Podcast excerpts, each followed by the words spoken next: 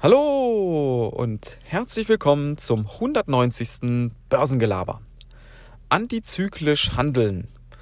Das ist der Trick, wie man an der Börse richtig Rendite macht. Das heißt, hoch verkaufen, tief kaufen. Klingt eigentlich simpel, oder? Tatsächlich ist es aber richtig schwer. Und ich will euch heute mal so ein paar meiner Gedanken dazu schildern und das baut so ein bisschen auf auf der vorletzten Episode, wo es um die Schwierigkeit geht, nachzukaufen. Da ist das auch schon so ein bisschen angeklungen. Dieses Antizyklische bedeutet ja, man muss im Prinzip immer das gerade machen, was nicht Mehrheitsmeinung ist. Also nehmen wir mal die aktuelle Situation.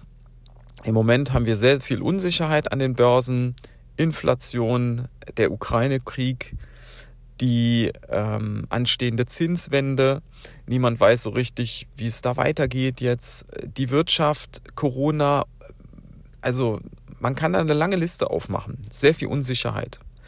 Dementsprechend sind natürlich die Börsen auch ordentlich zurückgekommen. Wir stecken mitten in einer Korrektur am Rande des Crashs bei Tech-Werten. ja, also der Nasdaq schraubt da schon lang. Ob er mittlerweile schon drunter ist, werden wir sehen. Ich nehme die Episode jetzt schon ein paar Tage früher auf, als sie veröffentlicht wird.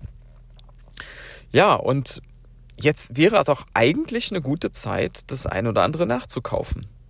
Weil wir sind gut zurückgekommen, die Stimmung ist schlecht, alle verkaufen eher, versuchen Cash aufzubauen. Und jetzt wäre doch eigentlich eine gute Möglichkeit nachzukaufen. Aber alles in einem selbst, wenn man jetzt auf den Kaufknopf drücken will, spricht da mal so dagegen. Nein, tu es nicht. Nein, es kommt noch tiefer. Nein. Ja, das ist total schwierig dann. Umgekehrt, jetzt wollen wir mal den anderen, äh, den anderen Blickwinkel einnehmen. Noch vor ein paar Monaten war an der Börse himmelhoch jauchzend, alles geht nach oben, äh, beide Dip, bla bla bla. Ja?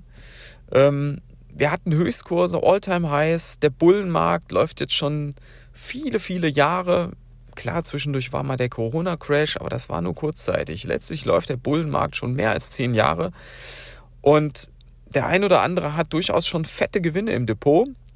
Warum tut man sich dann so schwer zu verkaufen? Weil man halt immer denkt, ah, das geht noch höher. Äh, warte mal ab, ich bin jetzt bei, weiß ich nicht, 50% plus, 100% plus, 200% plus, da geht noch mehr. Ja? Und auch da tut man sich unheimlich schwer, mal das ein oder andere Mal zu verkaufen.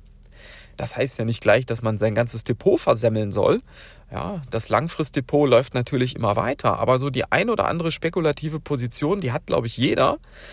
Oder man, man hat vielleicht auch Positionen, die so weit in den Gewinn gelaufen sind, auch wenn man die dauerhaft halten will, kann man vielleicht mal eine kleine Tranche verkaufen, um dafür Geld zu haben für wieder etwas anderes, was mal günstig ist. Aber das ist total schwer, ja, weil man immer denkt, da geht noch mehr.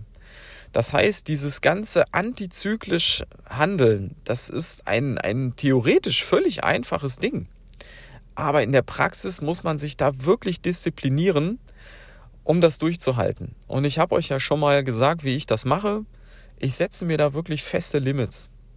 Bei meinen spekulativen Positionen habe ich ähm, auch Verkaufslimits wo ich mir im Vorhinein überlege, okay, was glaubst du, wo kann die Aktie in ein paar Jahren stehen? Und dann setze ich mir eine gewisse Marke, ich sag mal jetzt, mein Minimum ist da immer, dass sich da mal mindestens 50% Rendite innerhalb von ein paar Jahren ergibt, eher mehr. Und dann setze ich mir da feste, feste Punkte und wenn das erreicht wird, dann verkaufe ich auch zumindest einen Großteil.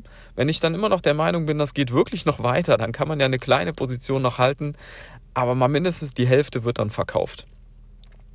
Und dadurch kriegt man sich ein Stück weit diszipliniert, dadurch kriegt man das systematisiert und entzieht sich somit diesen ganzen Emotionen, weil die hindern einen ja immer daran, das zu tun, was eigentlich jetzt laut dieser Theorie nötig wäre. Ja, in diesem Sinne, ich hoffe, ihr werdet von den Emotionen nicht zu sehr auf Trab gehalten und ich wünsche euch einen schönen Resttag. Bis dann. Ciao.